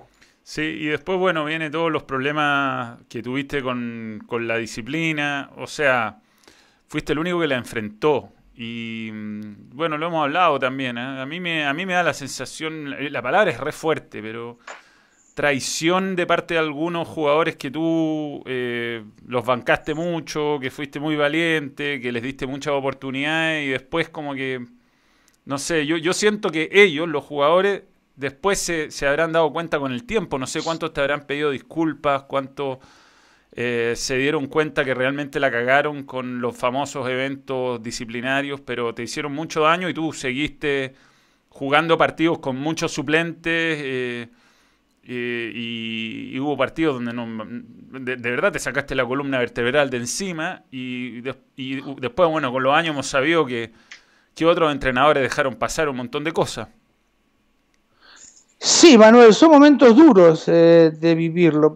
¿Sabes lo que me llama la atención a mí? Es que en, los mensajes del, de los jugadores hay cosas que son muy potentes, que muy poca gente ha leído o no quiere leer. Porque da la sensación de que cuando yo tomo la decisión de sacar jugadores, eh, muchos jugadores se quejan como diciendo, ¿por qué no sacar, weón? Lee, lo que dicen ellos, ¿por, qué no sacar? Eh, y yo digo, por, bueno, por la disciplina. Mm. ellos me estaban dando a entender de que en otros momentos también había pasado cosas, pero no lo habían sacado. Entonces, ¿por qué yo tomaba esa decisión? Fue una noche muy larga, muy larga, donde, donde estaba, estábamos, había dos grupos, estaba el grupo de los dirigentes y estaba el grupo de los entrenadores. Y, digo los entrenadores porque estaba el Pillo Vera, estaba el Nano Torre y estaba yo, que no teníamos ningún tipo de duda de, de la decisión que teníamos que tomar y estaban los dirigentes que querían que esa decisión no se tomase. Eh, si no se tomaba, creo yo que había, iba a haber un problema muy interno muy grande entre los que estaban a favor de que se quedasen y los que no. El problema es que muchos de los que me dijeron que, se, que la decisión había estado bien tomada, que esto, los jugadores hablo, ¿no? Eh, esto, esto, se tenía que tomar así, unos años después pedían la vuelta de todo, ¿no? Como que ya, ya pasó el castigo, se fue el hueón, así que que vuelvan todos. Pero no, yo, me quedé muy tranquilo con la decisión que, que, tomé. Eh, desgraciadamente, jugadores que, yo tenía cercanía, que quería mucho, que los conocía de muy jovencito, otros no. Eh, algunos jugadores que, considero yo eh, el jugador más inteligente que he tenido lejos, lejos en Chile de Boseyur. No, no, no podía entender la situación. Mm. Así que nada, pasó esa etapa que fue dura, fue muy dura, de, muchas eh, discusiones internas, de mucho, de mucho convivir extraño, y a partir de ahí hubo un quiebre, no, solamente con, jugadores, sino hubo un quiebre también con dirigentes, hubo lejanías mm. con, periodistas, eh, con dirigentes, eh, después yo viví cosas. Porque lo que no tienen en cuenta es que yo viví con una gran cantidad de dirigentes bastante extrañas, ¿no? el otro día me mandaban, me mandaban una foto de quién estaba rodeado, digo, puta, weón, tan mal no lo hice, con todos los buenos que tenía al lado, tan mal no lo hice. Eh, porque había, revisen fotos, revisen fotos. Y después de estar, haber estado tanto tiempo en una selección con gente que lo hizo bastante mal en muchas cosas, yo puedo tener la seguridad de que quizás profesionalmente no, no, no, no cumplía la expectativa, pero humanamente eh, nadie me puede recriminar absolutamente nada. ¿no? Sí. Que es lo importante. Sí, a mí, bueno, eh, no sé, yo lamento después que se haya malentendido lo que dije y que hayamos peleado así, porque de verdad siempre he tenido una gran admiración, Vichy, y, siempre disfruté haciendo programa, como periodista cubriendo y como periodista siguiendo la selección. Oye, he abusado de tu tiempo, llevamos mucho rato, tenemos que hacer TST. Así que voy a ir rápido con las preguntas ah, de la gente, que debemos un montón, debemos un montón. Pregunta de la gente y cerramos. Han mandado un montón de superchat y no quiero ser irrespetuoso. ¿Qué son? ¿Qué, son los super Hay gente que paga una, pequeña contribución. Ah, a ello vamos. Sí, pues, siempre, sí. Eh, por ejemplo, Sebastián Guzmán te pregunta si fue un error dirigir la selección chilena. Seba, en el momento que la tomé quizás eh, era el eh, popularmente que más indicado y quizás humanamente menos, indicado. Mm. Em, Vichy, Matías o Román, pregunta Manuel Maldonado. Oh, qué pregunta más compleja. Yo, yo a Román lo admiré de, muy chiquito, jugador extraordinario, un japonés, yo digo japonés porque es raro, eh, no porque los japoneses sean raros, sino porque es como son de otra cultura. Eh, no, me quedo con, con, Román de toda su vida, a, pesar de que el, el, el, el, Batía del 2006 fue de otro planeta, un jugador extraordinario. Z, eh, esta es una pregunta como va más largo de desarrollo, pero un tip rápido de cómo mejorarías las categorías de ascenso. Uh, la categoría de ascenso primero tienen que ser, para mí, deberían ser en su gran mayoría filiales de los equipos de primera división, donde los, los, equipos grandes, convocatoria Colo Colo, entre otros equipos, puedan darle experiencia a muchos jóvenes que tienen parado, varados, sin competencia eh, eh, interna. Eh, creo yo que es una, un buen lugar para poder descubrir nuevos jugadores, pero eso tiene que hacerse con un trabajo serio y capacitado y no solamente con el, eh, desgraciadamente, no basta el amor que le ponen muchos dirigentes para que estas categorías eh, funcionen. Ese amor se agradece, pero hace falta también capacidad de desarrollo para estos jugadores. Sin duda. Eh, Sebastián Betancourt, los jugadores chilenos más talentosos que dirigió. Ah, en el más talentoso es poco comprobable porque es, Cataldo. Lo he mencionado muchas veces a Cataldo, sí. Sí, pero no, no, te, no puedo comparar porque jugó poco. Pero ese buen era bueno. Eh, en, el más, el mejor pasador de, pases, eh, sin duda, eh, creo yo que fue, fue Valdivia. De lo más hábiles que he encontrado, el Pipo González, el Bocha Carrasco, chilenos, me están diciendo, ¿no?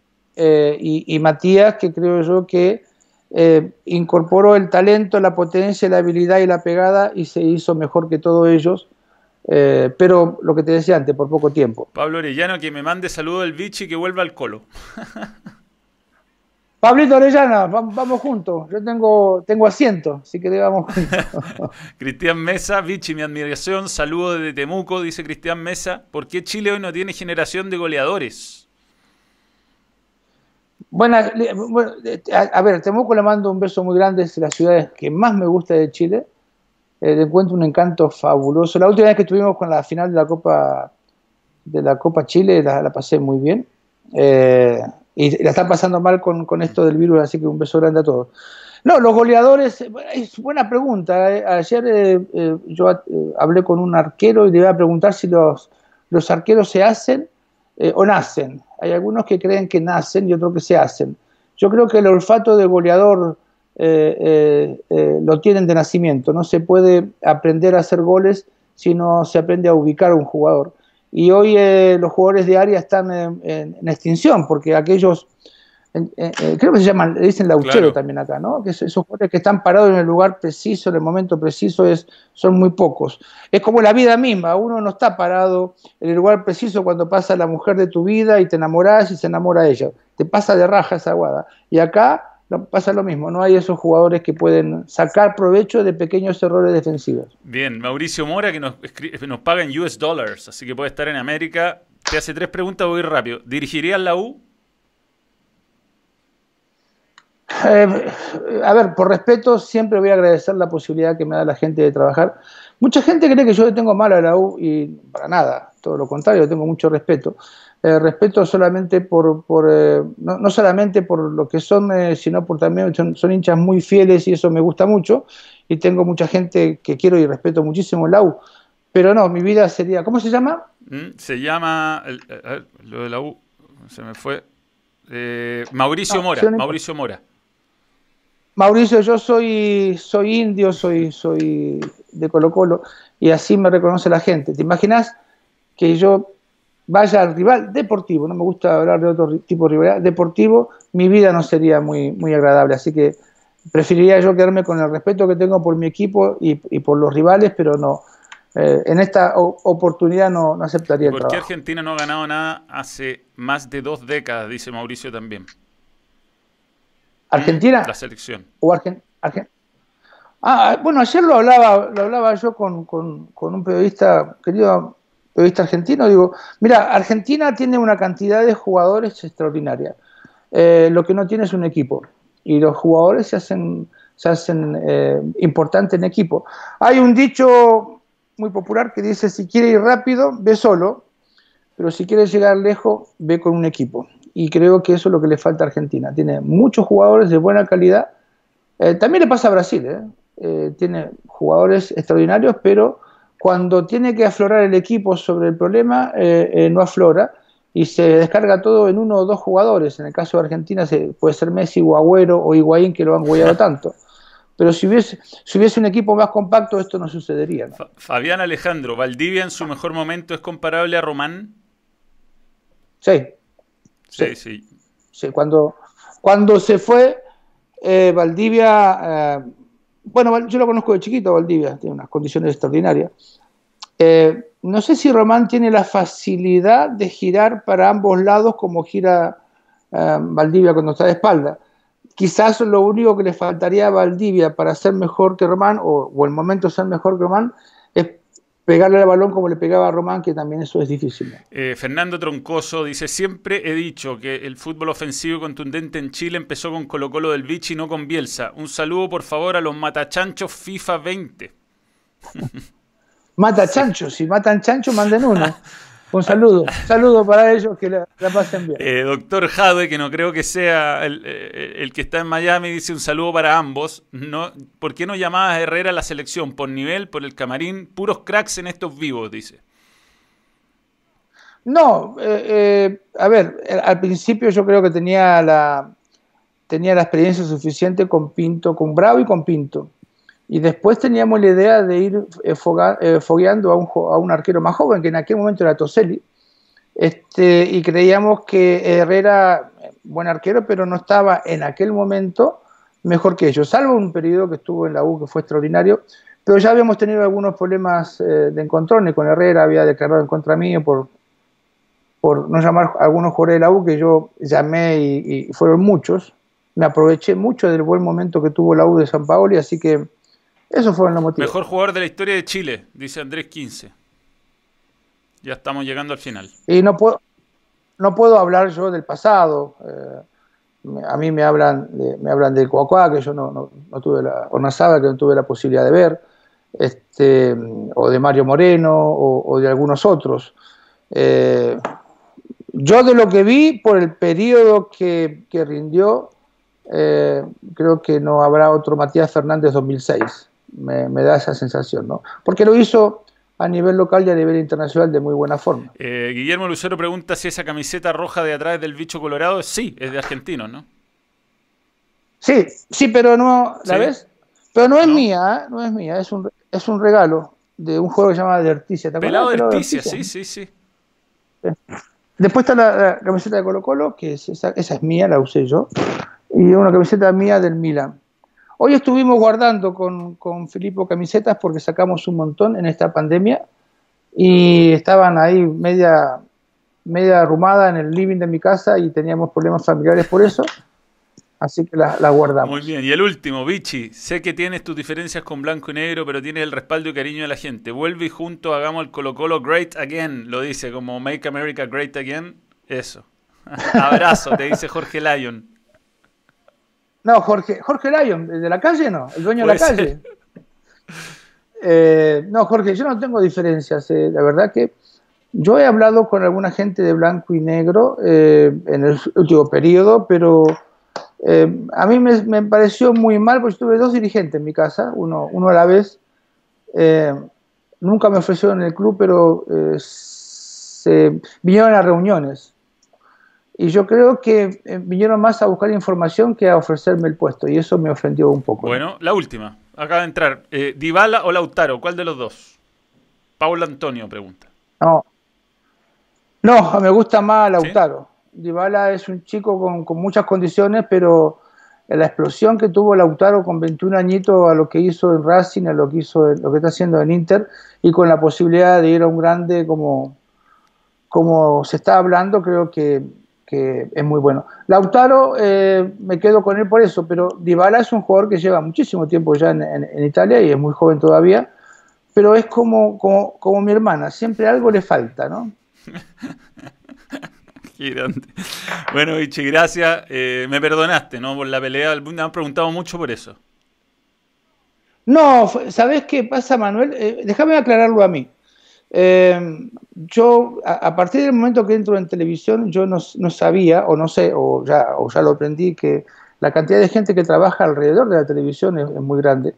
Uno cuando está en el fútbol no se da cuenta de que si gana eh, un partido, mucha gente va a seguir trabajando dos meses y si pierde un partido, mucha gente se queda sin trabajo. E, ese partido fue muy duro, eh, nosotros estuvimos mucho tiempo al aire, mucho tiempo en el canal, en el estadio, perdón, y eh, el negro Palma estaba muy mal porque tiene, un problema, eh, un problema físico, estaba con retorticones en, la silla, yo hablando sin escuchar lo que pasaba alrededor, habíamos quedado afuera. Fue todo una, un cúmulo de cosas que hicieron que me calentase por una cosa que dijiste, pero tenés todo el derecho de decirlo. Así que dicho esto, eh, nada, me sentí tocado sin, sin fundamento, sin, y bueno, eh, pasó lo que pasó y, bueno, eh, siempre se dice, vos, vos trabajás en los medios mucho, mucho más que yo, de la cámara, del aire no tenés que irte nunca, así que cometí el pecado capital de irme del aire, pero también tenía que ver con calenturas. Fue, fue una transmisión histórica igual y bueno, estábamos todos medio en otras, Vichy, un amigo, nos encontramos en un ratito en TST, ya, tenemos que arreglarnos, ya me está escribiendo Tito que estoy llegando muy justo no fue, no fue bien en la, en la cantidad Extraordinario, récord absoluto. Te va a tener que invitar a un asado a todo el equipo después de, estos superchats, eso seguro, ¿eh? en cuanto se pueda. Eh, el último, Pietro S. Hola, Vichy Manuel, son grandes, manden saludos, Pietro. Pietro, Pietro Pablo Virdis, un jugador del Milan. Eh, Pietro, un, un, abrazo grande. Bueno, muchachos, nos reencontramos mañana en Balón Extra. Gracias, Vichy. Nos vemos en un ratito nosotros. Y lo dejamos hasta acá. ¿ah? Muchas gracias. Gracias, Vichy. Señores, mañana nos vemos. Chao, Manuel. Un, verdadero gusto, ha sido extraordinario. Y gracias, gracias por tu tiempo, Vichy. Nos vemos en un rato. Adiós a todos. Adiós. Chao. Chao, chao.